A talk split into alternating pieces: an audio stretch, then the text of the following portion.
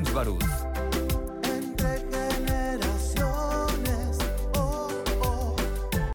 Muy buenos días, con el gusto de saludarles. Este es tu programa Entre Generaciones, el único a nivel nacional con una perspectiva generacional, en donde debatimos distintos temas de interés a nivel internacional, temas a nivel nacional, temas a nivel estatal, temas a nivel municipal. Mi nombre es Christopher James Barús y me da muchísimo gusto dar la bienvenida a la gente que nos escucha en radio, en antena 102.5 FM, a la gente que nos ve en redes sociales y a los que nos ven en 173 de Total Play.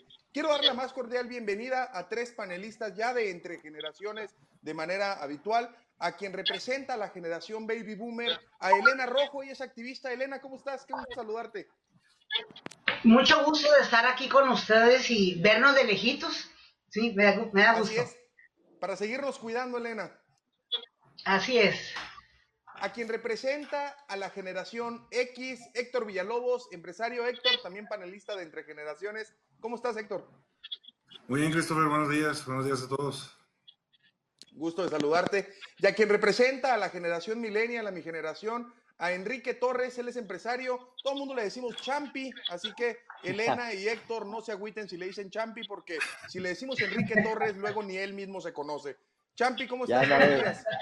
Muy buen día, ya nadie me conoce como Enrique, de hecho si me lo topo en la calle y me gritan Enrique, ni voy a voltear, así que el Champi.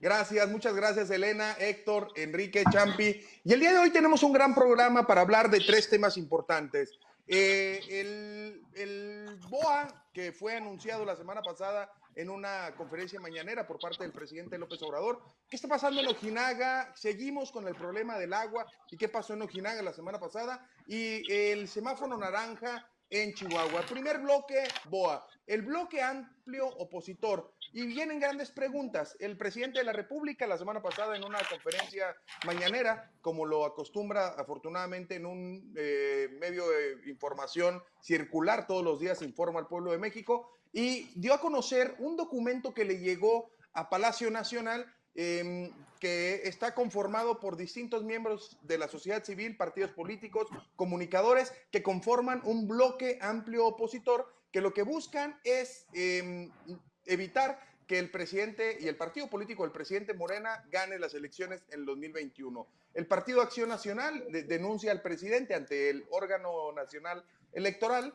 El frena, este, los que han venido haciendo marchas y caravanas por carros, siguen movilizados de, en todo el país. Y reuniones de gobernadores de Acción Nacional en donde firman este, el apoyo, pero sobre todo firman el ir con todo rumbo al 2021. Viene una gran pregunta y Elena, te pregunto para iniciar con esto, ¿es real esto del BOA o es un enemigo creado, como dicen muchos, por el actual gobierno para distraer la atención? ¿Qué opinas, Elena? Pues por supuesto que es uh, más real que esta pluma que les estoy mostrando, ¿no? Eh, sabemos que desde hace muchísimos años eh, hay gente que no quería que llegara el presidente. O sea, eso es eh, ahí está, en la historia. Y por supuesto que una vez que se ganó, ya va a ser dos años, por cierto, de manera apabullante, pues estas uh, personas no se quedaron quietas. Su derecho, quieren ser oposición. Pero la verdad es que como son tan, el, el, el, PRI y el PAN quedaron tan apabullados, el PRD pues a punto de desaparecer, pues uh, es la sociedad civil eh, tanto organizada como espontánea, como medios de comunicación, los que han eh, creado este, este bloque, que yo creo que no es, uh, no es nuevo, ¿sí? Está el frente, el frena, está este, los gobernadores, han ido cambiando de nombre, como llevan como cuatro o cinco nombres y este sería el último de ellos, ¿sí? Es, insisto, están en su derecho de armarlo, están en su derecho de ser oposición, ¿sí? Eh, pero yo sí la veo muy, muy, muy, muy pobrecita, pues ni siquiera saben lo que es el comunismo y están en contra, ni siquiera saben, este, eh, nunca han estado en Cuba y este, tienen miedo de que nos vayamos a convertir como en Cuba, porque ahí andan eh, las las, ah, las fotos, ¿no? Este, con miedo y poniendo fotos de Cuba desastrosas, pues no conocen porque es bellísimo Cuba, ¿no? ¿Sí? Entonces, eh, eh, ahí están, ahí están, yo digo de manera muy, muy irresponsable eh, en algunas cuestiones, como esto de que demandaron al presidente ante el INE porque dio a conocer, pues no debería extrañarles, lo que hace nuestro presidente es informarnos día a día de lo que, de lo que los medios no, no informan, ¿sí? Mandan a sus a sus reporteros y la verdad es que es raro que informen de lo que ahí se dice. Entonces, bueno, informa, ahí está, pero también vale la pena comentar algo. ¿eh? Morena acaba de demandar al Faro ante la, la Fiscalía, pues por toda la cantidad de préstamos que, que ha solicitado y con pretexto de la pandemia y sin embargo no se ve nada. ¿Dónde ha quedado esa cantidad de dinero? Bueno, pues ahí está la respuesta de Morena, ¿sí? Muy bien. Héctor, gracias Elena. Héctor, ¿qué opinas del BOA? Mira, eh, no es casualidad que esté saliendo ahora ya que estamos terminando la pandemia. Se acerca pues la época electoral y vamos a estar viendo tanto opositores del presidente como gente afín al presidente tratando de posicionar una idea. Eh, pues la gente que se dedica a la comunicación sabe que todo, toda información que tú presentas, pues tiene que tener eh, una fuente de dónde salió esta, esta información. No es el caso del, documento que, que, presentaron, que presentó pues, un vocero de, del presidente y del cual no saben cómo llegó o no quieren decir, en dado caso de que realmente haya llegado por fuera.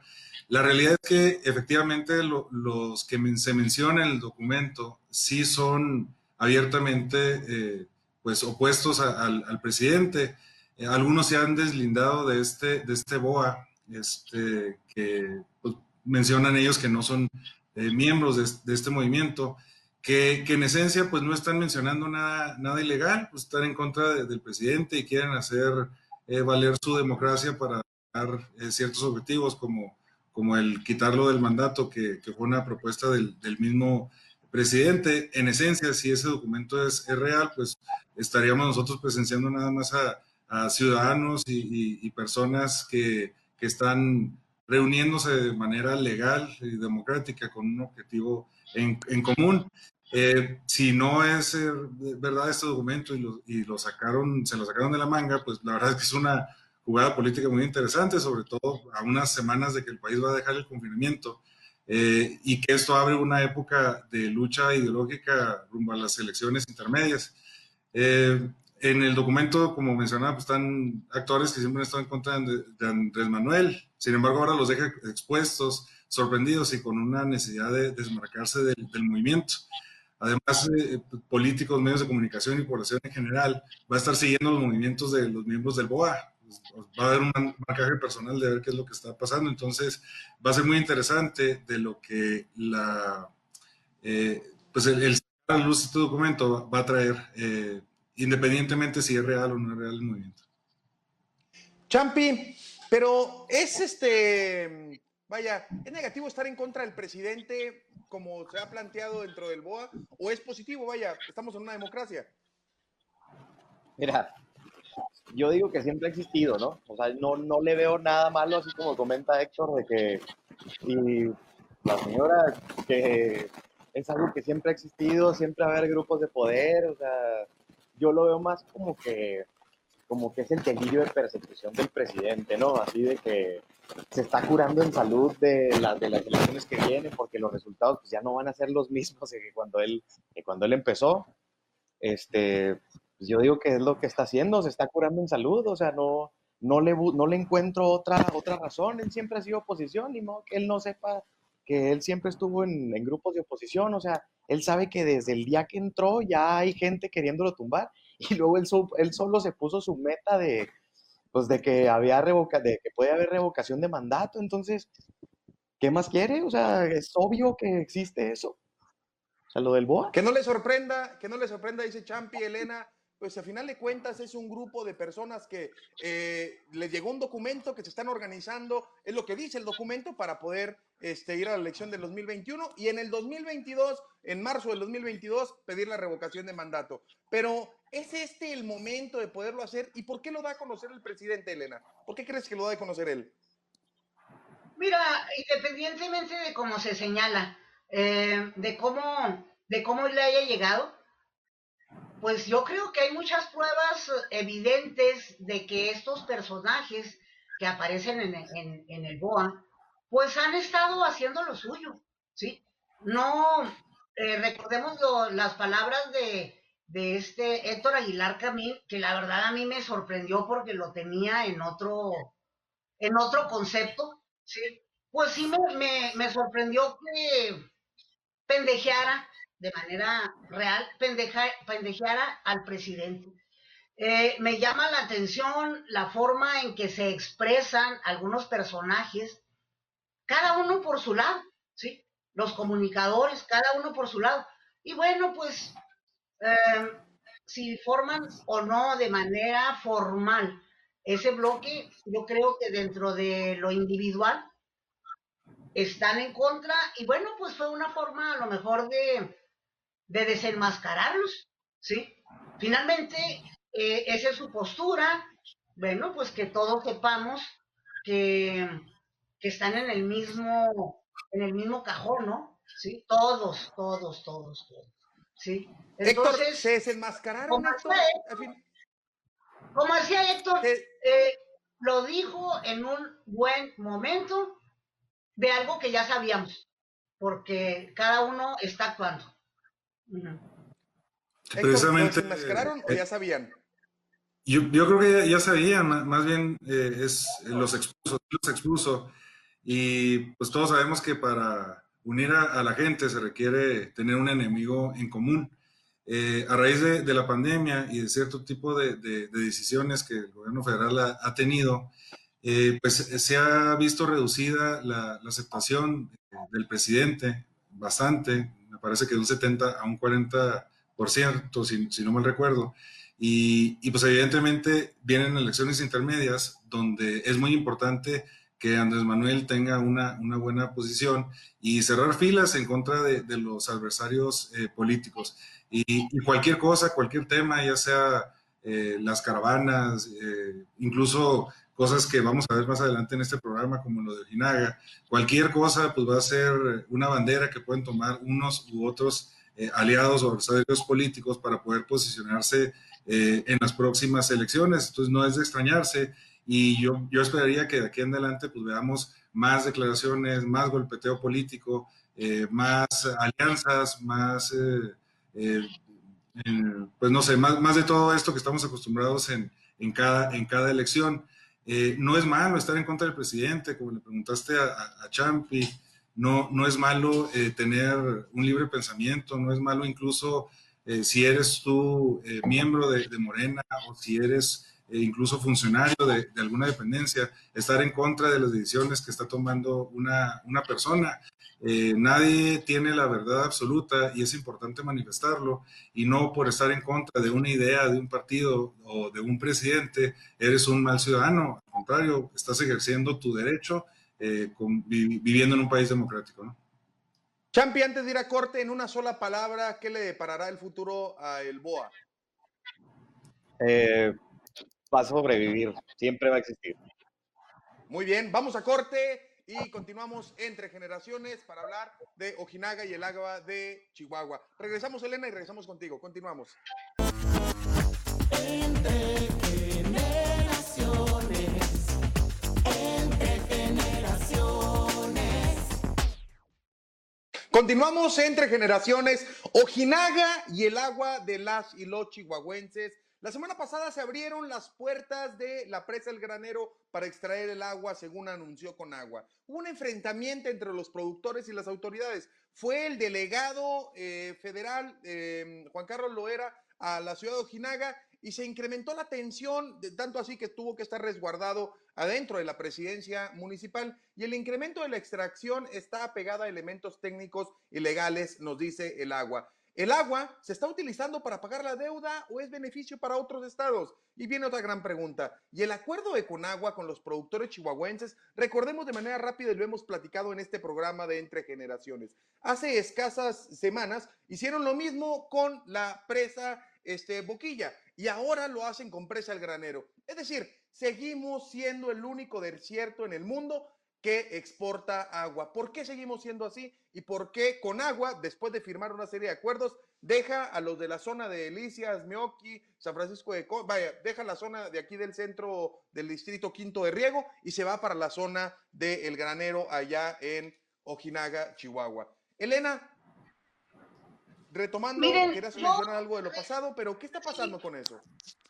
Miren, retomando, es una continuación de lo del BOA y de lo que señalaba Héctor. O sea, eh, lo que estamos viendo con el pretexto del agua es otra faceta del bloque opositor o de los opositores, para no, si, si no quieren sentirse o reconocer que están en un bloque.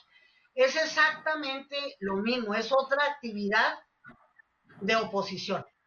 Todos sabemos que eh, desde 1947 México tiene firmado un acuerdo con Estados Unidos y cada cinco años hay que pagarle una determinada cantidad de agua.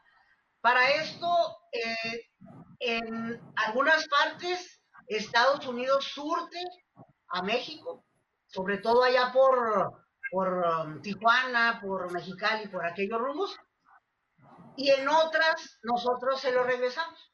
Ha pasado así todo este tiempo. México ha cumplido, pero resulta que ahora, ahora se les ocurre que el agua es de Chihuahua y de los.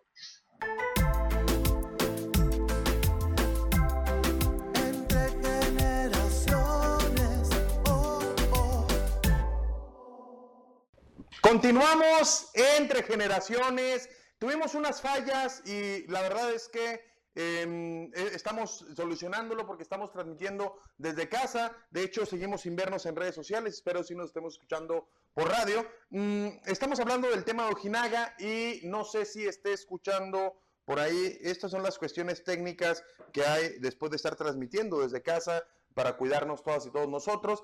Y adelante, puedo escuchar a eh, Enrique Torres.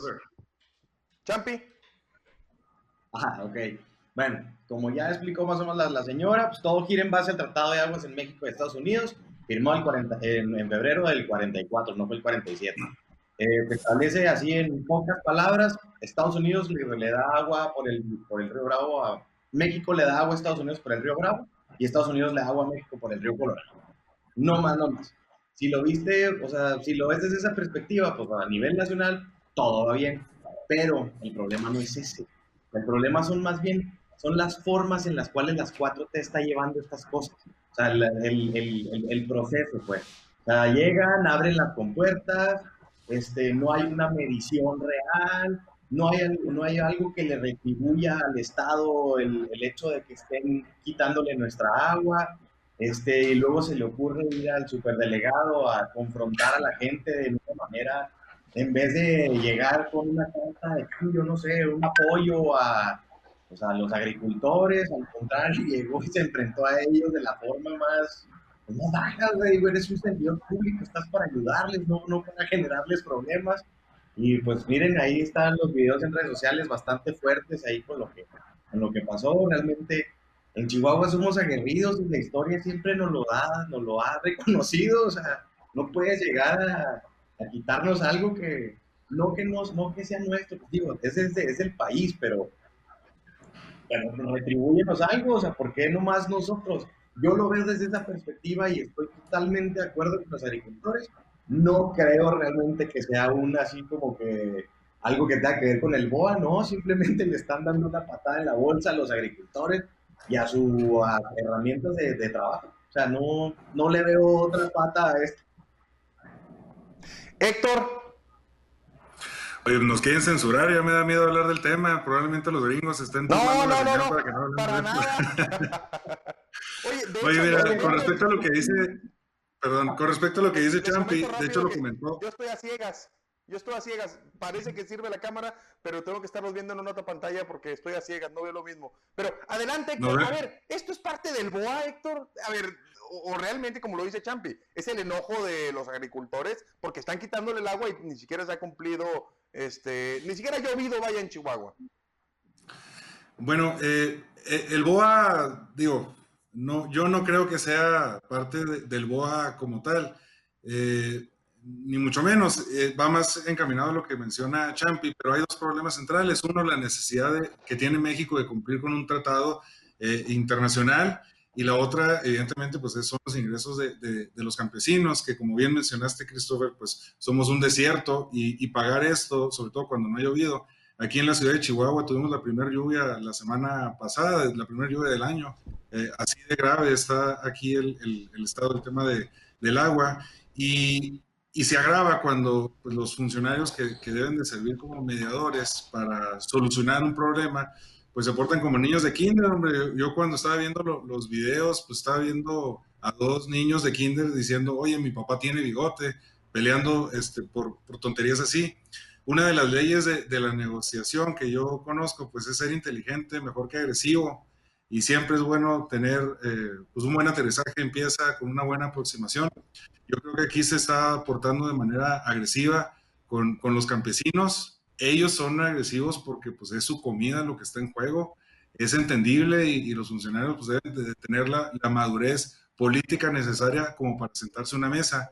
Eh, yo vi los videos que subieron sobre la negociación que tuvo lugar antes de que incendiaran los vehículos y lo que pedían eh, los, los campesinos era de inicio se cerraran las compuertas para tener la negociación.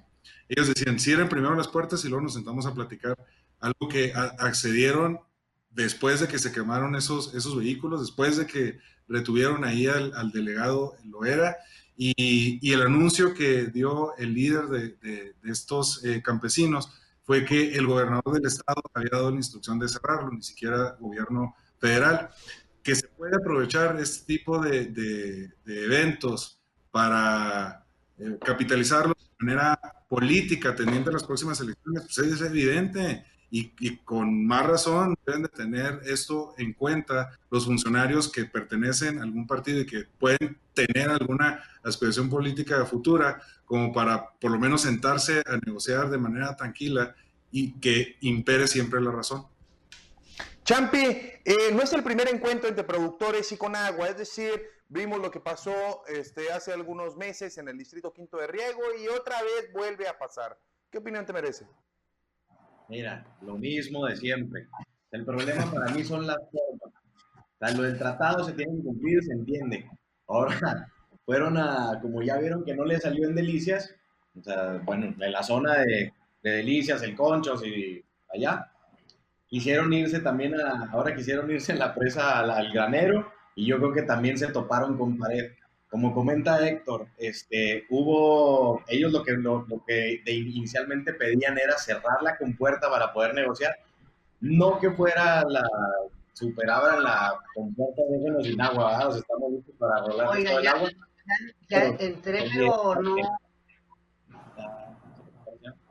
Sí, ya está, ya está Elena por ahí, yo creo que ya está Elena.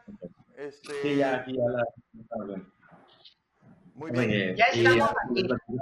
Elena, por ahí venía diciendo, decía este Champi y decía Héctor que, que, a ver, no es, ellos planteaban que esto no es el BOA, pues a final de cuentas le están pegando en el bolsillo a los agricultores, y así como pasó en la presa La Boquilla, nuevamente vuelve a pasar allá en en, Ojinaga. Y otra cosa que se planteaba en lo que estábamos contigo regresando, Elena, es que, mm, ¿qué le pasa con agua? Es decir, si bien es cierto, se tiene que cumplir con el tratado internacional, pero las formas son las que no son adecuadas. Y vimos las práctica nula este, habilidades de negociación por parte del delegado federal cuando va y se pelea, lo decía Héctor, con los agricultores diciéndole que el bigote de su papá es más grande y que el de su papá es más grande que el del otro. Vaya, con una nula estrategia de, de saber negociar con los agricultores, este, como se vio en Ojinaga, y están los videos y Héctor los puede publicar en sus redes sociales para que la gente los vea. Elena, adelante. Sí, o sea, le comento yo que posiblemente no sean del bloque en sí mismo, pero es muy claro que es eh, gente asusada por el PAN, que en todos los tiempos nunca jamás se había manifestado por el cumplimiento de este acuerdo y es hasta ahora como una manera de causar problemas, ¿sí? Eh, en donde se están oponiendo, ¿sí? Eh, para mí eso es así como que mucho, muy claro. El tratado tiene cuánto tiempo y siempre hemos cumplido y hasta ahora se les ocurre oponerse y además sacando un rollo muy, muy este, eh, regionalista, el agua es nuestra, el agua es de los chihuahuenses y nadie se la lleva. Ese discurso, perdónenme, pero es, eh, no lo habíamos visto en otras ocasiones. Eh, lo único que yo vi, o sea, en, estos días, fue la quema de las camionetas, eso fue, lo que me, llegó y de parte de todos los lados, la utilización de las agresiones, la utilización de la violencia, nunca jamás nos va a llevar a buen arribo. Y ahorita, por lo que se ve, y, seguramente que va a, a, subir de tono, porque yo sí insisto en que esto tiene trasfondo político, está manejado por las gentes del PAN, básicamente. Y claro, el, eh, el discurso, la justificación, pues pueden resultar este, muy seguidoras de la gente, eh, de la gente de que es manejada. Yo no digo que, que tengan o no razón, pero sí es muy evidente el manejo de la gente política. ¿sí? Así, así tal cual. Héctor, ¿sí estará el PAN? Héctor, ¿sí estará el PAN detrás de todas estas manifestaciones? Mira, puede estar cualquier persona, porque quien domina tus emociones, pues controla tu cabeza. Evidentemente, los campesinos están eh, emocionados porque pues, se pueden quedar sin, sin, su patrimonio, se pueden quedar sin, sin lo elemental para dar sustento a, a sus familias. Eh, es importante que los políticos sean políticos y comiencen a, con argumentos a llegar a, un común acuerdo independientemente del partido. Eh, es importante, entendemos todos que se vienen las elecciones, entendemos todos que cualquier persona puede capitalizar esto, pero es importante que los políticos que, que, tengamos pues, se comporten, y los funcionarios que tengamos se comporten a la altura de las circunstancias y, y puedan realmente ser un factor de cambio positivo para, para la sociedad. Eh, evidentemente, y lo, mencionamos antes, eh, los tratados pues, tienen que, cumplir, eh, pero tenemos que negociar entre varios estados el cómo se tiene que cumplir ese, ese tratado y, el gobierno debe de, de entrada asumir una postura menos agresiva y más conciliadora con, con, campesinos que lo único que necesitan es, es alimento y el agua es, es algo básico para que se pueda dar esta cosecha que ellos necesitan para llevar alimento a, sus casas. Si no tenemos empatía, si no tenemos esa, esa sensibilidad, cualquier persona, llámale PAN, llámale PRI, llámale cual, cualquier institución puede llegar a, a prender un fósforo porque estás llenando de gasolina el lugar. Champi. Pues igual, para mí siguen siendo las formas este, yo sigo peleado en que debe de haber más infraestructura de medición, porque también eso es lo que pelean los, los agricultores. La verdad es que no creo que, o sea, como dice Héctor, puede haber alguien atrás del movimiento, pero yo digo que es razón novia que ellos están viendo cómo se les está esfumando su, su herramienta de, de, de, trabajo y tienen que pelear por ella. O sea, no, no hay de otra. Tienen que ellos tienen que asegurar su, patrimonio. O sea, no, no, lo pueden dejar tan al aire y, y, la manera de que ellos es enfrentándose a, o sea, lo que es, o sea, tratando de llegar a un verdadero acuerdo que a ellos también les convenga, porque pues, de una u otra forma ellos tienen que asegurar su lana. Eso, es mi, opinión, la verdad. ellos se tienen que asegurar su, producción más que nada y al ver que no hay una medición que solamente llegan y abren las compuertas y sale el agua y ellos nomás están viendo cómo se estaba haciendo la presa y sin ningún fin, o sea, no, no, aparte de lo del tratado, ellos no, al no haber medición, ellos nomás ven que se vacían, o sea, no, no le veo otra forma. Falta de política, Elena, falta de, de funcionarios empáticos. Sí, yo creo que, pues, mire, desde el mismo, ah, quiero hacer una aclaración no son campesinos, son grandes agricultores los que eh, están ahí. ¿no? Hay diferencia en los conceptos de agricultor y todo. Y también quisiera mencionar que eh, ahí tenemos una, una, este, una cervecería y sabemos que para hacer cerveza em, se requiere de muchísima agua, ¿sí? Muchísima agua. O sea, nada más quiero aclarar y que cuando se puso la cervecera, tampoco nadie dijimos nada acerca de el agua, o sea, nada más a manera de reflexionar en esto. Sí eh, coincido en que a los políticos les hace falta tener un poco más de responsabilidad, tanto de un lado como para asusarlos utilizando eh, argumentos eh, tal vez válidos, en cuanto al sentir y en cuanto al nacionalismo y al regionalismo, ahí hay una falta de responsabilidad. ¿sí? Ahí hay una falta de responsabilidad y posiblemente, como dicen, también del otro lado, en cuanto a no propiciar que realmente se den las mesas de diálogo y que eh, funcionen como deben de ser. Esto no se resuelve con violencia, cualquier cosa, los acuerdos son en armonía, con diálogo, en una mesa. Y ahí yo creo que los políticos están fallando, ¿sí? De los dos lados. Así es. En una sola palabra para finalizar y vamos a cambiar de tema, este, ya no vamos a corte porque con las fallas técnicas se completaron los cortes que tenemos que ir, pero en una sola palabra, ¿qué le depara con el tema de Conagua, Elena? Al un futuro. Mira, no, no, eh, si el gobernador, que es el responsable de lo que sucede en el Estado, y que ya acordó con la federación, pues le dice a sus compas, ya no le buigan, hombre, ¿para qué los enemistamos más? Porque le siguen, le siguen moviendo, le siguen moviendo y van a seguir despertando al tigre. Sí, yo sí se lo recuerdo. Y quiero recordar también algo de lo que decía Héctor. Em, la verdad es que si bajaran los bonos del presidente, Morena no estaría a punto de ganar 14 de las 15 gobernaturas que van a estar en juego en el 21.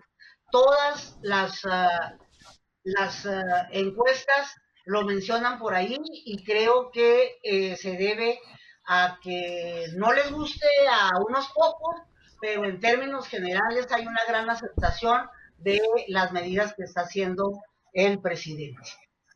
Héctor.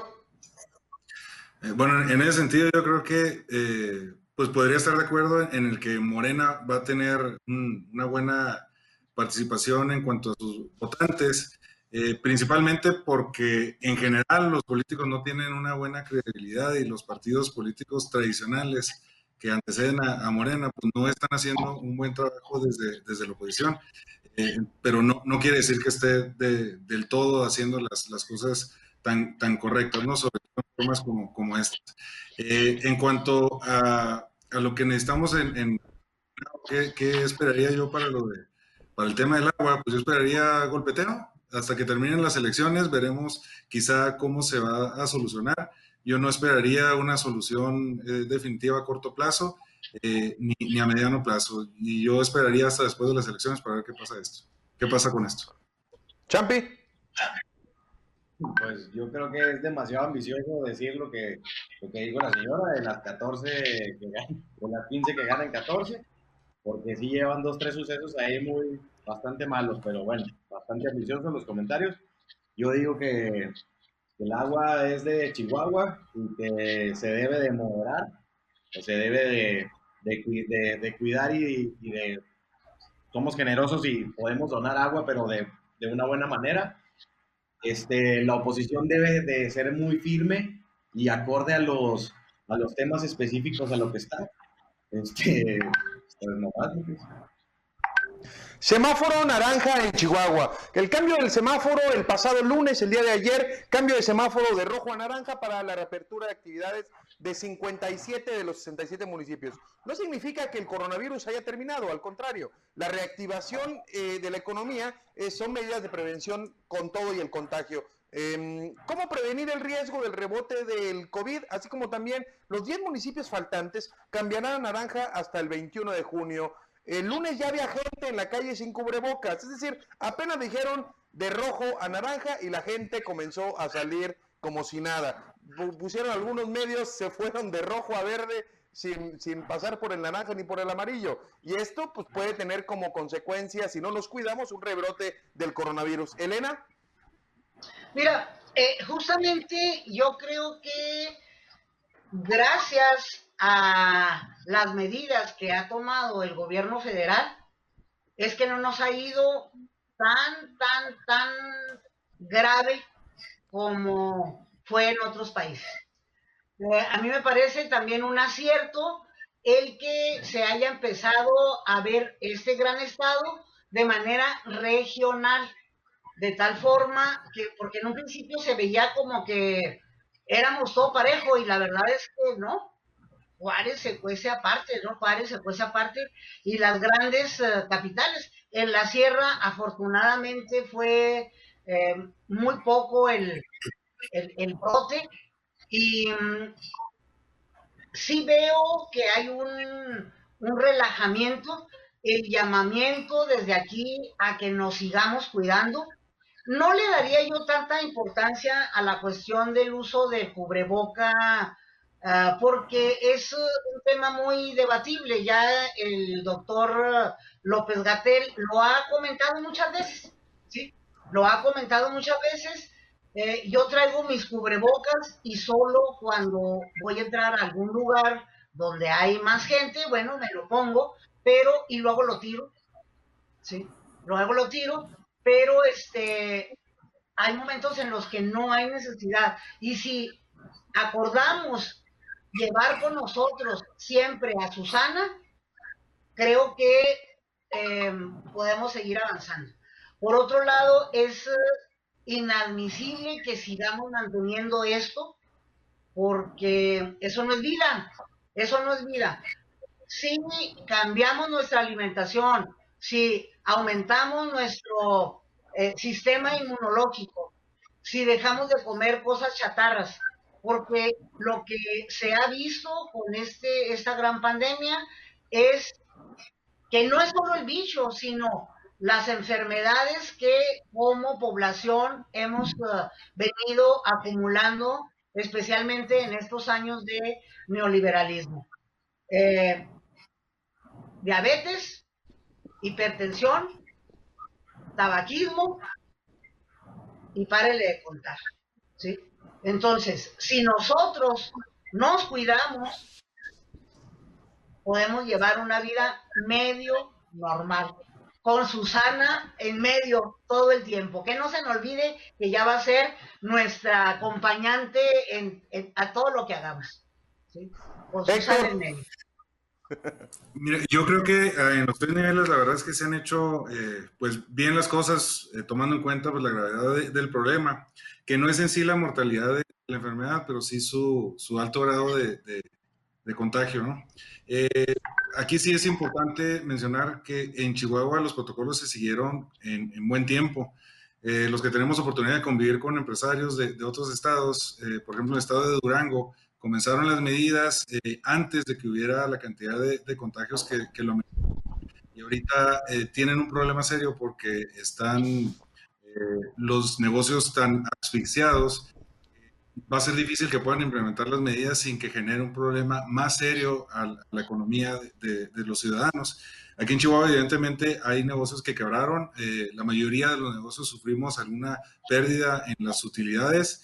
Ah, los mismos empleados eh, fueron muy perjudicados por, por este cierre de algunos negocios eh, o el, el, que recibieron menor sueldo al que estaban ellos eh, acostumbrados. Sin embargo, yo, yo creo que aquí en Chihuahua pues vamos a poder salir de manera positiva dentro de los próximos meses, que no va a ser rápido, no nos vamos a recuperar en dos, tres meses, eh, ni en seis, hombre, esto, esto se va a alargar bastante, el tema económico, más que el tema de la enfermedad. Incluso ayer me enteré, eh, les comparto, un primo mío que él por su trabajo decidió quedarse en un lugar fuera de, de su familia eh, y ahora que iba a tomar vacaciones, se hizo la prueba del, del, COVID y resultó que tenía las enzimas como si ya le hubiera dado y él se dio. ¿Cuánta gente como, como él ahí en la calle que ya se enfermó, ya se recuperó y nadie se dio cuenta? Entonces, las medidas de distanciamiento han ayudado precisamente para que las personas que no corren riesgo puedan generar incluso este, este porque su sistema inmunológico está más preparado para la enfermedad y que no se saturen los hospitales. Entonces, pues yo la verdad es que eh, de manera general vi, positiva la estrategia a todos los niveles de gobierno. Sin embargo, la, economía eh, va a ser eh, muy importante que reciba los apoyos necesarios de parte de, de, todos los niveles de gobierno. Champi. Mira, yo opino que económicamente era necesario pero por la salud no tanto. Todos los días dicen que estamos en el pico, que la semana que viene será el pico y siempre estamos en el pico, ¿verdad? Pero ya era necesario para poder mover la economía. Yo, así como comentó Héctor, ya hubo varios negocios que ya quebraron, otros recibimos menos utilidades, que fue lo, es lo que nos ha estado pasando. Y yo digo que está bien que hayan abierto, o sea, con, con las medidas necesarias, eso que, que, que explicó el gobernador, que el aforo al 30%, este, digo, o sea, con la disciplina que hemos estado aprendiendo, ¿no? No creo que esto vaya a ayudar mucho a mitigar, pero pues, a subir la, va a subir la economía. Este, va a seguir habiendo casos y como comenta Héctor, en algún momento dado nos va, a todos nos, nos tiene que dar el COVID, no de una forma, la idea es en cuándo, cuándo nos va a empezar a tocar. Sigo de acuerdo con el tema de que hayan abierto, este, tiene que haber movimiento y la gente tarde o temprano lo iba a empezar a hacer. Y qué mejor que poniendo medidas para poder hacerlo. Elena, ¿y las expectativas para la reactivación económica? Es decir, ¿quién va a vigilar los negocios, cumplan sus medidas? Se supone que las autoridades municipales, las autoridades estatales serán las encargadas y los encargados de poder estar midiendo que los negocios sí cumplan con estas medidas. Y seguiremos viendo largas filas de personas haciendo fila para la cerveza y a la falta de autoridades municipales que vayan y pongan orden ante eso. Es decir, por un lado no quieren asumir el costo político y por otro lado este, se van a gloriar con apoyos hacia la ciudadanía en general. Elena. Mira, muy interesante y además esto que mencionas de, de, como pueblo, cómo... Eh, eh, resulta muy impresionante las, las filas para, para la compra de cerveza una vez que, empezaron a llegar a los Oxxos, ¿no? Muy, muy impresionante y sin, y sin los uh, cuidados necesarios. Sin embargo, está lo que menciona Héctor. Eh, ¿Cuánta gente fue portador del virus y no manifestó síntomas? Cuánta gente eh, estando en su casa llegó alguien de visita y aun cuando se supone que guardaron los, los cuidados, eh, le, le dieron los síntomas. Al ser este bicho algo nuevo en nuestra cotidianidad, creo que falta muchísimo por estudiarlo. Eh, es un bicho que llegó para quedarse con nosotros y que tendremos que convivir con él. Va a ser difícil que las autoridades estén eh, sobre los negocios, pero va a depender muchísimo de la conciencia de cada uno de nosotros. Pero sobre todo que hagamos caso de cambiar nuestros hábitos alimenticios y también, aunque no se crea mucho, también hay que cambiar nuestras maneras de pensar hay que vivir en realidad con menos estrés, con más armonía em, y sobre todo con un pensamiento más positivo. ¿sí? Eso ayuda a, a que nuestro cuerpo esté bien. Recordemos que si nos pega el bicho, no nos va a matar el bicho mismo. Es solamente si yo tengo otro tipo de enfermedad que me lo va a agravar más y que posiblemente me muera, ¿no? Eh, ¿Cuántos? Dos, tres casos por lo menos hay documentados de personas muy grandes que la lograron salvar. ¿Por qué? Porque estaban sanas. ¿sí? Entonces, en ese sentido, eh, yo apelo a la, a la responsabilidad y con el permiso de ustedes y de tu público, eh, quiero leerles algo. Cuando la pesadilla llamada pandemia termine, o en su caso nos dé un respiro, mi mayor esperanza es volverlos a ver. Estaremos quizá cansados, posiblemente desesperados, incluso profundamente tristes, pero terminará y volveremos a sonreír, volveremos a tomarnos de la mano, a estrecharnos con amor. Habremos aprendido que el miedo y el dolor un día llegan, pero otro, más venturoso, terminan por marcharse.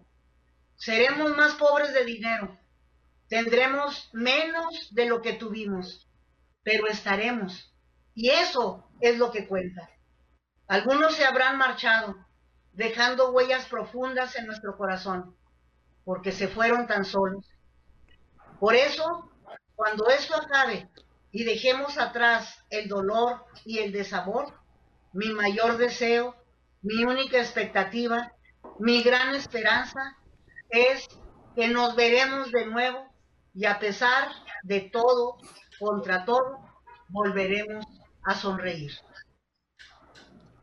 Muy bien, muy bien, Elena, muchas gracias.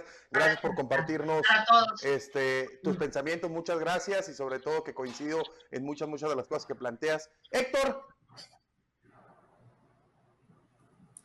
no, muy bonito el, pensamiento, realmente eh, no solo eh, va a haber menos dinero, sino que el dinero vale, menos y lo hemos visto eh, en, en, este encierro, cuando vamos al mandado, que pues estás gastando hasta un 50% más comprando los mismos artículos.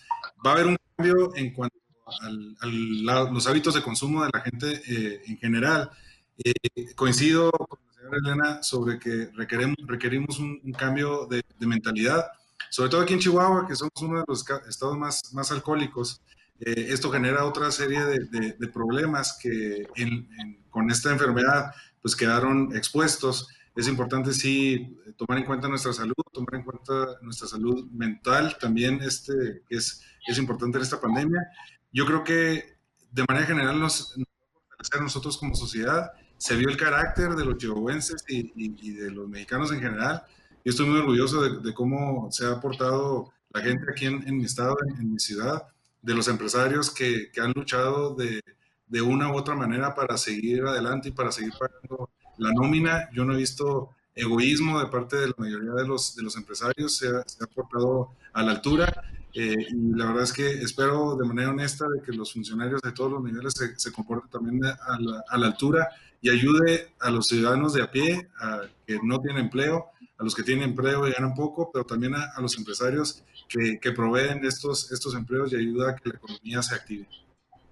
Champi, para finalizar mira, yo opino de, con el tema de quién va a cuidar a, a los negocios, digo, salvo de las autoridades que les, que les toca hacer el, el, chequeo, es más bien disciplina propia. O sea, es lo, es, yo, o sea, yo, yo en lo personal ahora me lavo más las manos, si lo quieres ver, tomo mi sana distancia, este, ya no saludo de mano, salvo del puño, que es lo más cercano, cero abrazos, este, yo opino que esa es la manera en la que nosotros vamos a estar cuidando a, a, a, nuestro estado y a nuestro municipio más que nada para poder, para que esto pase un poquito más pronto. Este, es mera disciplina. Eso es lo único que tenemos que hacer. Y como comenta Héctor también, de que en Chihuahua hemos sido un poquito más, bueno, no un poquito más, hemos sido bastante cuidadosos con el tema. Eh, la gente se ha solidarizado increíble. En lo personal me ha tocado apoyar a varias personas eh, con el tema este de, de, económicos, este, solidaridad y disciplina. Esos son mis, mi, mi, mi, pensar sobre este tema de, de, la reapertura y sobre el cuidado de, que vamos a tener que, que tener entre nosotros y en apoyo a todos los negocios. Así es, gracias Champi, gracias Enrique Torres, gracias Elena Rojo, gracias Héctor Villalobos, muchas gracias. Este es tu programa Entre Generaciones, muchas gracias por acompañarnos. Y como lo dice Elena, Héctor y Enrique, no por nada los chihuahuenses somos hospitalarios, somos leales y somos valientes como lo dice nuestro escudo, que es escudo de Chihuahua, pero también lo compartimos con el estado de Chihuahua. Este es tu programa Entre Generaciones, mi nombre es Christopher James Barús y no se les olvide que esta vida venimos a ser amigos hacer historia y a ser felices. Hasta mañana.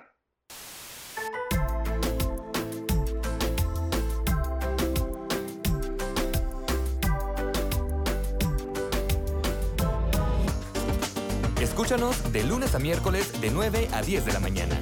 Entre generaciones, con Christopher James Barús.